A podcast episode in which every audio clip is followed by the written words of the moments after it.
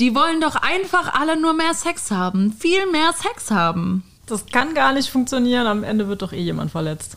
Es ist alles nur ein Trend.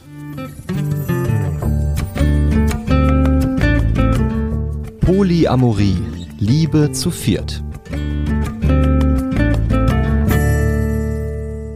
Diese Vorurteile hören Menschen, die mehrere romantische Beziehungen gleichzeitig führen und damit polyamor sind, immer wieder.